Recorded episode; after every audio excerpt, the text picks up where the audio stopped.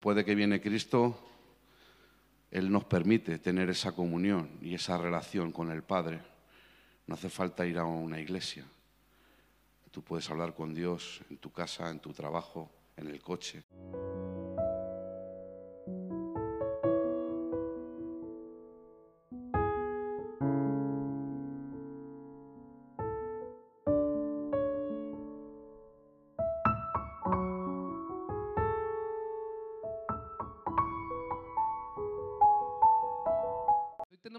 Invitado muy especial.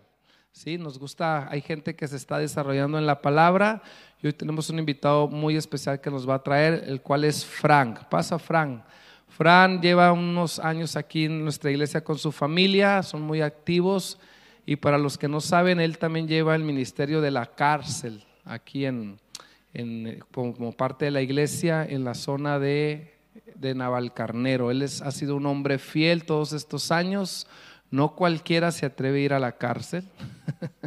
Así que él es un valiente que está continuamente ahí llevando la palabra a la gente eh, necesitada. La Biblia dice que también visitemos a los que están en cárceles, ¿verdad? Y él está siendo usado en esa área y hoy nos va a traer la palabra. Así que Fran, pasa por favor, vamos a recibirlo con un aplauso y que el Señor lo pueda usar en lo que Él tiene para nosotros.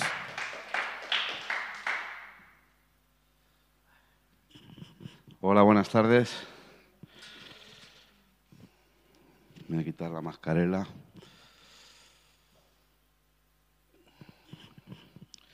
Bueno, ¿cómo estamos? ¿Estamos bien?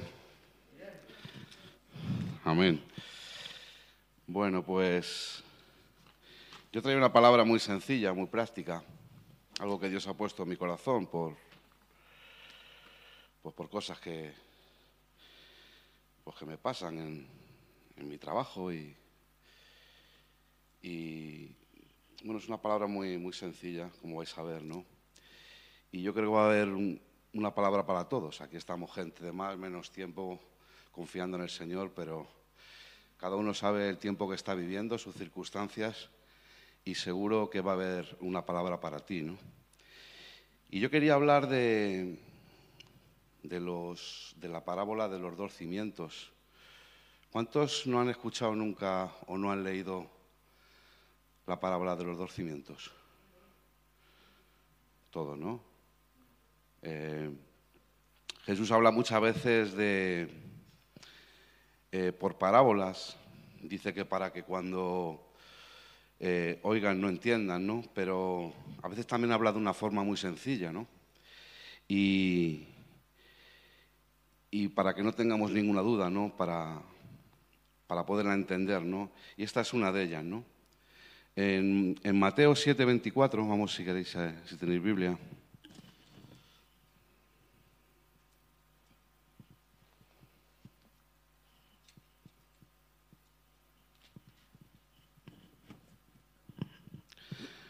Dice así, dice, cualquiera pues que me oye estas palabras y las hace, le compararé a un hombre prudente que edificó su casa sobre la roca.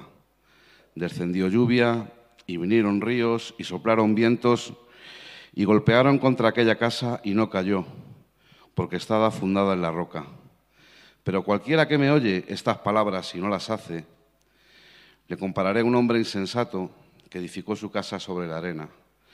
Y descendió lluvia, y vinieron ríos, y soplaron vientos, y dieron con ímpetu contra aquella casa, y cayó. Y fue, pues grande, pues su ruina, ¿no? Y aquí vemos a dos hombres, ¿verdad? Vemos a dos hombres que Jesús les define como el prudente y el insensato, ¿no? Son personas que pasan por las mismas tormentas, a las dos también se le da la misma oportunidad de edificar. Eh, y lo que yo veo como que, como Jesús describe a estos dos hombres como el prudente y el insensato, eh, la diferencia que yo veo es dónde y cómo. ¿eh? Lugares diferentes, escogieron también formas diferentes. Y es que el dónde y el cómo es lo que marca la diferencia, ¿no? Muchas veces en, el- en el resultado de, nuestra vida. ¿no? Y viendo esto me acordaba un poco de, Lot. ¿Sabéis quién era Lot? El sobrino de Abraham. Yo creo que casi todos le conocemos. Y pues Abraham decide hablar con él, ¿no? Eh, Abraham y Lot eh, fueron mm, eh, bendecidos en, una manera asombrosa, descomunal, ¿no? Y, bueno, pues fue, eran tanta la bendición que tenía tanto ganado que dice que había muchos líos y movidas entre, entre sus pastores, ¿no? Y Abraham pues decide hablar con él, ¿no? Y, y, le dice que, pues que es mejor que se separen, ¿no? Que se separen, que él vaya para un lado y, donde él quisiera escoger, le da la oportunidad, ¿no? Como muchas veces a nosotros nos dan pues, la oportunidad de, de hacer esto o aquello, ¿no?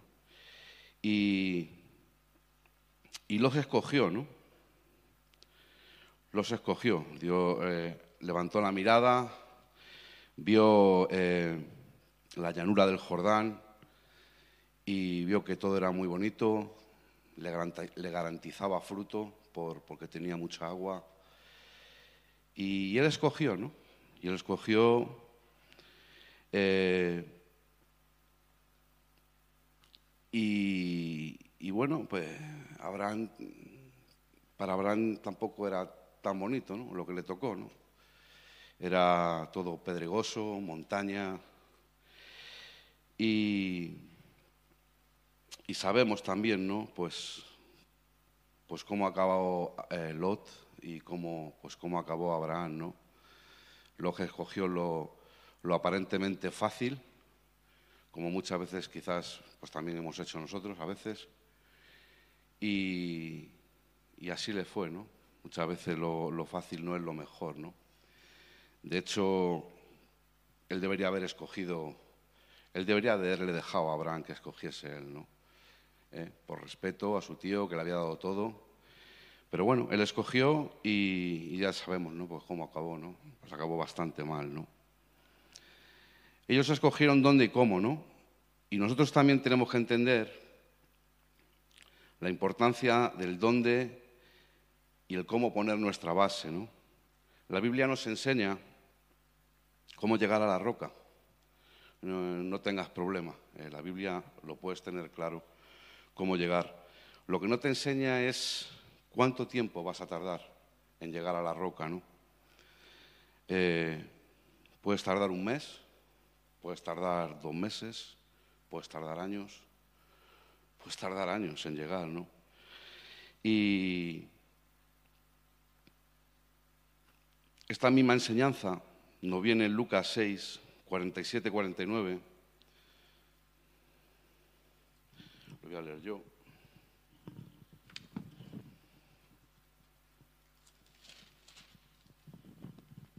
Dice, todo aquel que viene a mí y oye mis palabras y las hace,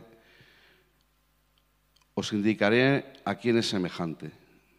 Semejante es al hombre que al edificar una casa cavó, ahondó y puso el fundamento sobre la roca y cuando uno, hubo una inundación, el río dio con ímpetu contra aquella casa, pero no la pudo mover, porque estaba fundada sobre la roca. Mas el que oyó y no hizo semejante a este hombre que edificó su casa sobre la tierra sin fundamento, contra el cual el río dio con ímpetu y luego cayó y fue grande la ruina de aquella casa. ¿no? Y, y dice que,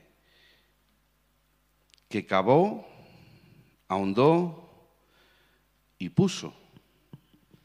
Y es que cavar, ahondar y poner, pues lleva un esfuerzo, ¿no? Y yo creo que cada uno sabe, ¿no? Cuando ha llegado a la roca, cuando realmente ha tenido ese encuentro personal con la roca que es Cristo, ¿no? Y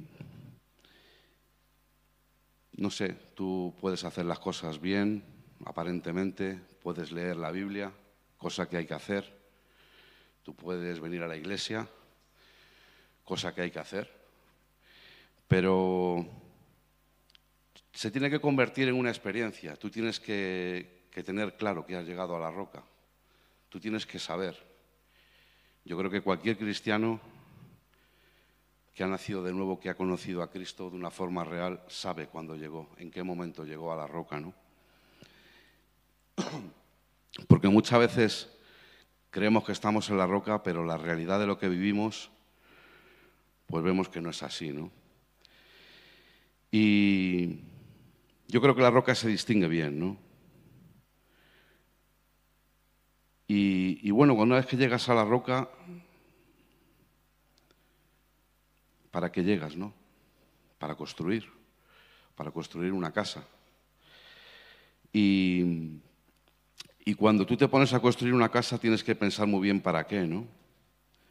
Tienes que pensar que, para qué voy a construir la casa y, para quién, ¿no? Y en, Segunda de Crónicas, en el, versículo, en el capítulo 2, versículo 4 y 5, voy a buscarlo.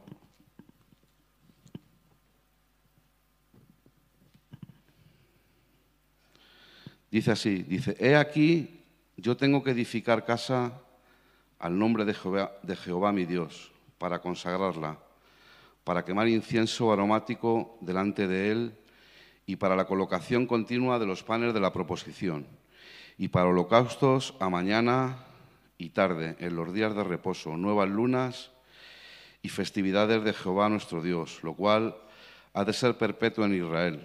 Y la casa que tengo que edificar ha de ser grande, porque el Dios nuestro es grande sobre todos los dioses, ¿no? Salomón estaba hablando eh, es la persona que está hablando, ¿no? Y, Salomón lo tenía muy claro, ¿no? Él consideró que ya llegó el tiempo de edificar una casa para Dios, que fue algo que, que Dios puso en el corazón de David, su padre, al cual no le permitió que hiciese, pero a su hijo sí, ¿no? Y él tenía claro para qué, ¿no? Decía que para quemar incienso, para consagrarle y para servirle. Y si algo podemos hacer para Dios es esto, ¿no? Yo no sé en qué tiempo estás, pero, pero la casa que construyas debe de ser para eso. ¿no?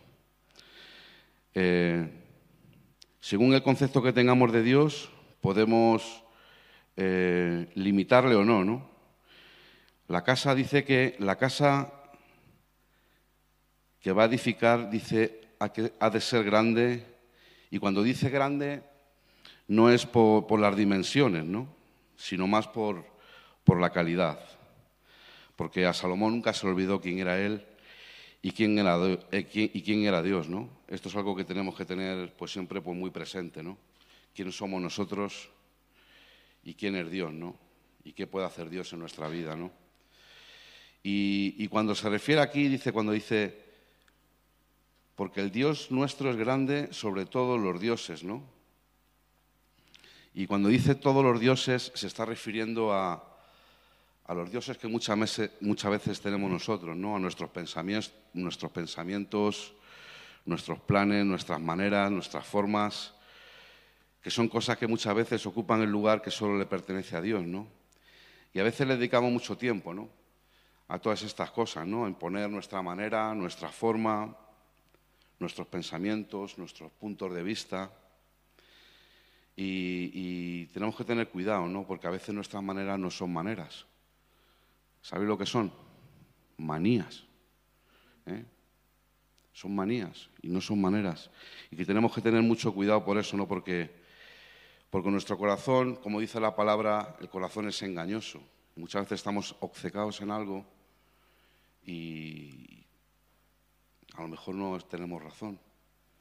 Entonces hay que dejar que también que, que Dios sea ¿no? el que marque, no como debe de ser, ¿no? De ahí viene pues la paciencia y, estas cosas que debemos de tener, ¿no? De esperar en, Dios, ¿no? Y que Él nos aclare muchas veces en circunstancias que no, no sabemos por dónde salir y nos obcecamos así, así, y a lo mejor no es así. ¿eh? Eh, a mí algo que me está valiendo mucho desde hace pues bastantes años para acá es el, el dudar mucho de, mi forma, de mi manera, de, mi razón. Muchas veces eh, eso me, ha ayudado mucho, ¿no? Porque ya, ya os digo, ¿no? Muchas veces pensamos que tenemos la razón y, Y a lo mejor desde nuestro punto de vista puede ser así, pero la realidad no es esa, ¿no? Y a mí me ha ayudado mucho, ¿no? Y yo quería comentar un poquito, pues, cómo construyó Salomón la casa, ¿no? Dice que utilizó los mejores materiales sabidos y por haber. Oro, plata, bronce y cedro, ¿no? E incluso dice la escritura que los clavos con los que construyó esa casa pesaban 250 gramos de oro, ¿no? Cada clavo. Eh, todo fue considerado, ¿no? En esa construcción, desde los cimientos hasta los remates, ¿no? Eh, Salomón lo tenía muy claro, ¿no? Y bueno, tú te puedes hacer una idea, ¿no?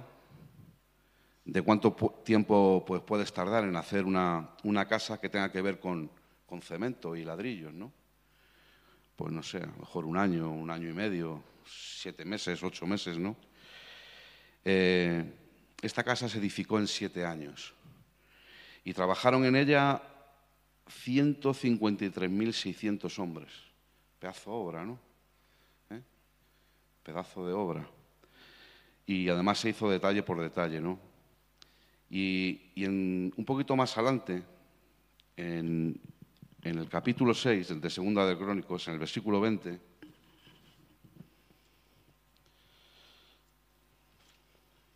algo muy, muy importante que tenemos que tener claro. Dice que, dice que tus ojos estén abiertos sobre esta casa de día y de noche, sobre el cual me dijiste, mi nombre estará allí. Que oiga la oración con tu siervo que ora en este lugar, ¿no? Y Salomón le pedía, ¿no? Salomón le pedía a Dios que, que su, su presencia nunca le faltase, ¿no? Él necesitaba saber que Dios estaba con él, ¿no? En medio de lo que hacía, ¿no? Y, también, no lo vamos a leer, pero un poco para hacer un poco un inciso, Moisés también dijo algo así, ¿no? Cuando iba a sacar al pueblo y tal, le dijo a Dios, le dijo, si tu presencia no viene con, con nosotros, conmigo, no nos saques de aquí, ¿no? Qué importante, ¿no? Saber que, que, que Dios está en lo que hacemos, ¿no? que Dios está en lo que hacemos y que no, y que no, que no pasamos de, de, su presencia, que no pasamos del poder contar con Él, de mm, meditar en las cosas, ¿no? Es decir, Señor, pues cómo hago, cómo no hago, ¿no? Pasarlo todo por el filtro, ¿no? De, de Jesús, ¿no? Y que Él pueda ser el que nos pueda muchas veces dar la dirección cuando no entendemos o cuando o cuando tenemos quizás dudas ¿no? de cómo hacer o no hacer en cosas. ¿no? Y un poquito más adelante, también en Segunda de Crónicas, en el 7.12, pues Dios le contesta la oración a Salomón. Vamos a, vamos a leerlo.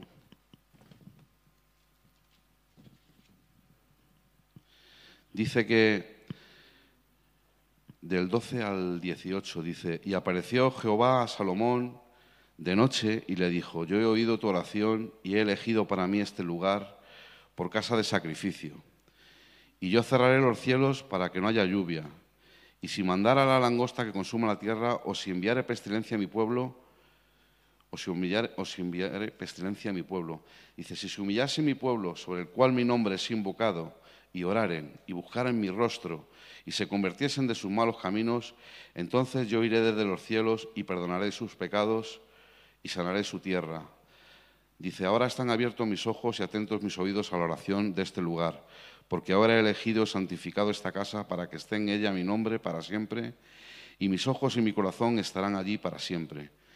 Y si tú tuvieras delante de mí como anduvo, anduvieras delante de mí como anduvo David tu padre, e hicieras todas las cosas como yo te he mandado, y guardares mis estatutos y mis decretos, yo confirmaré el trono de tu reino como pasté con David tu padre, diciendo, no te faltará varón que gobierne en Israel, ¿no? Y Dios contesta la oración a Salomón, ¿no? Y le da una promesa, y le da una promesa con una condición, ¿no? Y es que algunas promesas son bajo condición, ¿no? Y le dijo, yo voy a cumplir, así de claro, en todo lo que hemos leído, le dice, yo voy a cumplir si tú cumples y el, pueblo, y el pueblo cumple, yo voy a cumplir, ¿no? Y, y ya os digo, ¿no? Hay promesas que son bajo condición, ¿no? Y, y qué importante, ¿no? Es poder estar como Dios dice, ¿no? En su manera, en su forma, en su caminar, ¿no? Y, y bueno, podemos aprender cómo hizo la casa, con qué materiales, detalle por detalle, y con qué intención y para quién, ¿no? Y bueno, pues eso fue en, en aquel tiempo, ¿no? En aquel tiempo. Pero mucho más adelante, después de la venida de Cristo, eh, un hombre tiró por tierra toda esta teoría, ¿no? La tiró abajo y dijo, Dios no mora en templo hecho por manos humanas. ¿Quién dijo eso? Esteban. Esteban dijo eso y le costó la vida. Le costó la vida decir eso, ¿no?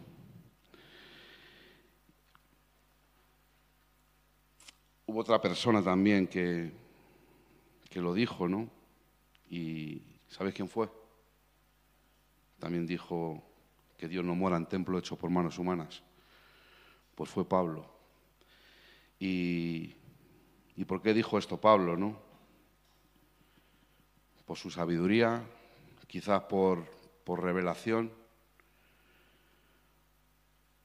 o quizás porque cuando mataron a Esteban él estaba allí, ¿no? Y pudo quedar algo en su corazón. Pablo tuvo que enfrentar también, pues cuando fue a Atenas, ¿no? Pues estas cosas, ¿no? Había un templo para esto, un templo para lo otro. Y, dice la palabra que su corazón se, re, se, se redarguía, porque lo tenía claro, ¿no? Y, es que es así. Después de que viene Cristo, Él nos permite tener esa comunión y esa relación con el Padre. No hace falta ir a una iglesia. Tú puedes hablar con Dios en tu casa, en tu trabajo, en el coche. Y tú puedes, ver a Dios en, personas, en, la naturaleza, puedes verlo. Ahora hay un, un tú a tú, ¿no? Que no tiene que, que por qué, por qué ser eh, yendo a, pues, a, una iglesia, ¿no? Y, y, quizás tengamos que hacer eso, ¿no? Pues una casa, una casa espiritual, no tanto de ladrillo, ni de oro, ni de nada, sino una casa espiritual eh, que forme nuestra vida, ¿no? Y, y, para eso qué importante es tener, tener una base, ¿no? Tener la base, porque te digo una cosa, si no tienes base, ni lo intentes, ni lo intentes. Si te quieres poner a construir una casa espiritual y no tienes base, ni lo intentes, ¿eh? porque va a ser una ruina. Hay un ejemplo también de un hombre que habiendo puesto los cimientos, se puso a edificar y no acabó porque no calculó bien los, los gastos. Y hay que tener claro ¿no? que la roca pues se está bien, ¿no? La roca se está bien y además está seguro, ¿no? Pero no nos podemos quedar ahí. Un poco el mensaje que yo quiero transmitir esta tarde es de edificar, de hacer una casa espiritual, una casa para Dios, que va a repercutir en nuestra vida, ¿eh? que es lo que nos va a llevar hacia adelante, ¿no? Y y como digo, ¿no?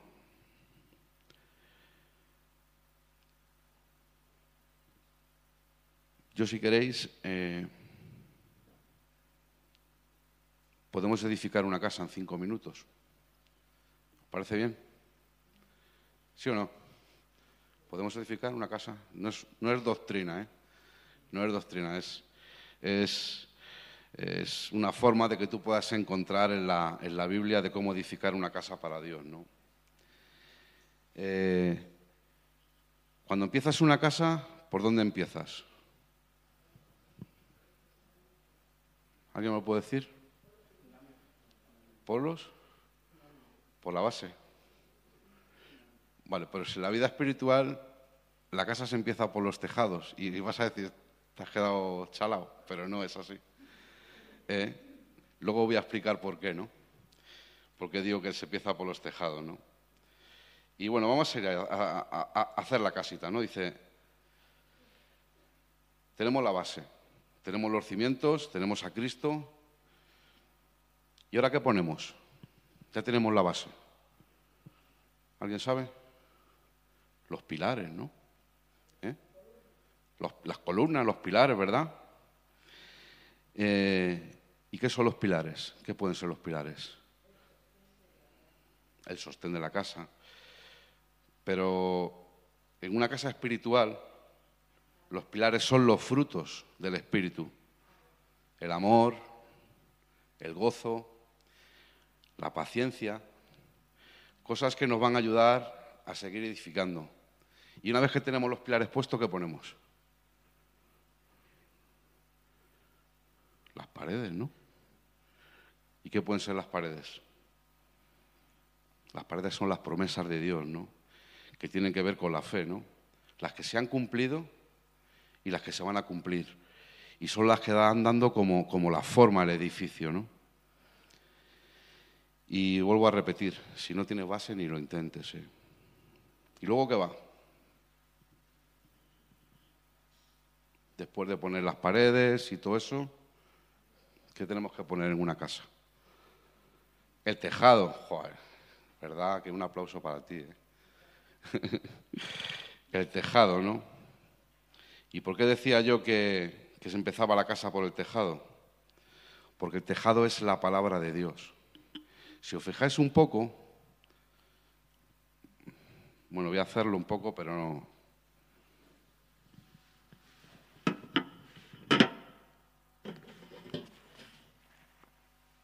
¿Qué parece?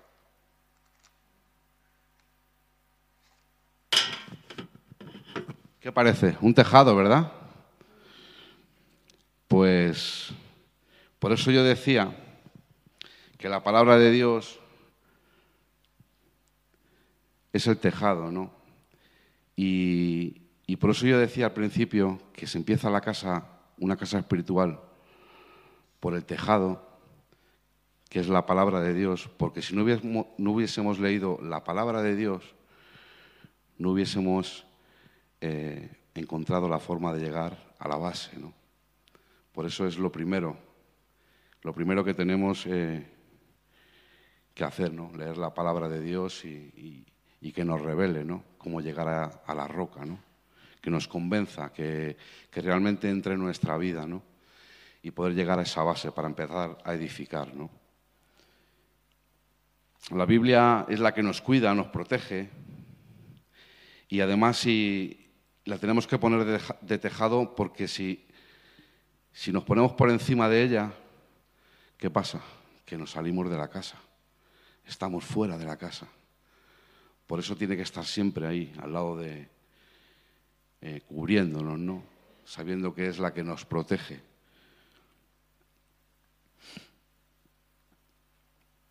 Y una vez que estamos en esta manera, que ya hemos hecho nuestra casa, que la vamos construyendo, tenemos que tener cuidado también de, de no dejar entrar cosas en la casa que puedan tirar abajo todo lo que hemos destruido. Qué importante también las puertas, ¿no? Tener unas buenas puertas en nuestra vida eh, que impidan que cosas que sabemos que no van a hacer daño puedan entrar en nuestra casa. Y bueno, eh, yo no sé en qué tiempo, en qué tiempo estás, ya voy a terminar.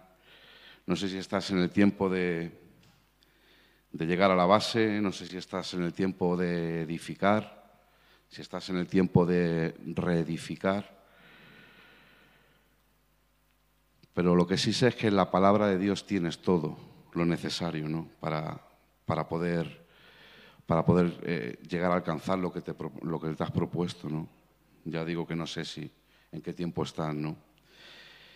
Y si tienes un pilar malo, algo que, que sabes que te está haciendo daño, que lo tires, que lo tires, que la casa no se va a derrumbar, porque tienes la base y tienes también la gracia de Dios que te va a ayudar a, volver a poner un pilar correcto en tu vida. Y de verdad, eh, es un ánimo que te doy en esta tarde, de que puedas hacer una casa grande, una casa grande para Dios, porque Dios eh, no se merece otra cosa. Y nada más por, por mi parte. Si queréis oramos. Señor, muchas gracias por, por tu amor, Señor. Gracias por permitirnos, Señor, conocerte. Señor, tú eres un Dios sencillo, eres un Dios de amor, Señor. Tú te manifestaste un día en nuestra vida, Señor, y, y desde entonces eh, todo fue distinto, Jesús. Señor, ayúdanos a edificar correctamente, Señor, a darte cada día lo mejor de nosotros, Señor. Señor, gracias, Señor, por los ejemplos de, personas de la Biblia, Señor, que nos enseñan cada día a, poder hacer las cosas como tú quieres, Señor Jesús. Señor, te doy gracias, Señor, porque hasta el día de hoy has sido fiel, Señor. Hasta el día de hoy, Señor, tú nos has cuidado, nos has guardado, nos has protegido, Señor. Sigues teniendo paciencia con nosotros y nos sigues enseñando cada día, Señor. Te doy las gracias por, por las personas que están aquí, Señor, que, Señor, que tú puedas poner un, una semillita en su corazón, Señor, y Señor, sabemos que tu palabra no, no vuelve vacía, Señor Jesús. Por eso, Señor, en el tiempo que estemos cada uno, que, que podamos, Señor, eh, seguir hacia adelante, Señor, y seguir construyendo una casa para ti, Dios mío, Señor. Muchas gracias por las personas que nos están viendo también online, Señor. Que tú las bendigas en esta tarde, Señor. Que tú las sigas guardando, Señor. Y, y Señor, gracias por, gracias por todo, Señor Jesús, en el nombre de Cristo.